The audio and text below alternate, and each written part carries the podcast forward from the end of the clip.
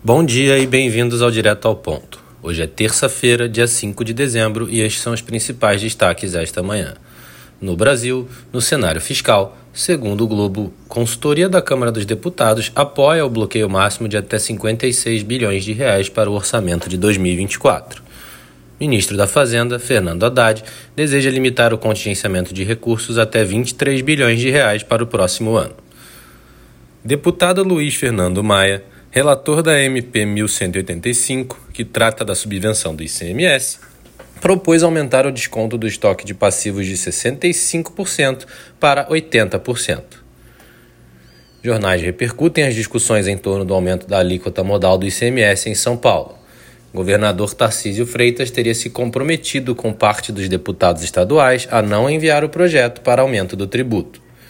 Tarcísio disse que vai aguardar possível alteração na regra de transição da reforma tributária para então decidir se vai apoiar aumento do ICMS.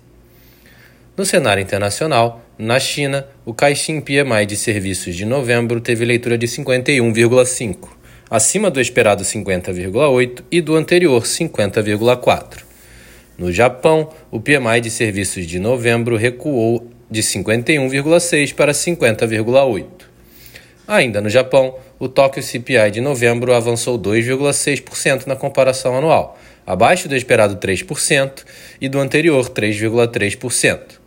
Já o núcleo do Tóquio CPI de novembro registrou alta de 3,6%, levemente abaixo do esperado 3,7% e do anterior 3,8%.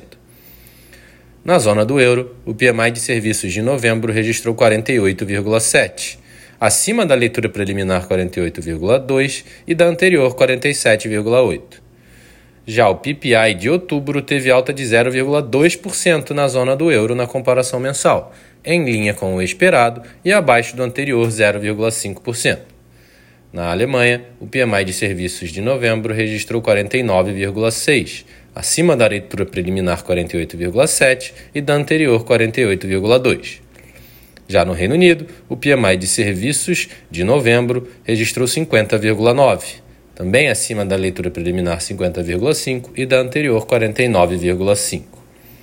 Na Austrália, o PMI de serviços em novembro caiu de 47,9 para 46. Já o Banco Central Australiano manteve a taxa de juros inalterada em 4,35%, conforme esperado. Na Nova Zelândia, o ANZ Commodity Price Index de novembro registrou queda de 1,3% na comparação mensal, desacelerando em relação ao anterior, quando subiu 2,9%. Na agenda do dia, destaque no Brasil para a divulgação do PIB do terceiro trimestre às 9 horas da manhã. Às 10 horas, teremos a divulgação do PMI de serviços e compostos também no Brasil. Às 11h45 serão divulgados os PMI de serviços e compostos nos Estados Unidos. Meio-dia será divulgado o JOLTS Job Openings, também nos Estados Unidos. E às 9h30 da noite teremos a divulgação do PIB do terceiro trimestre na Austrália. Nos mercados, o dólar index recua 0,05%. O S&P futuro cai 0,3%, enquanto o DAX futuro avança 0,2%. No mercado de commodities, o WTI sobe 0,42%, enquanto o Brent avança 0,4%.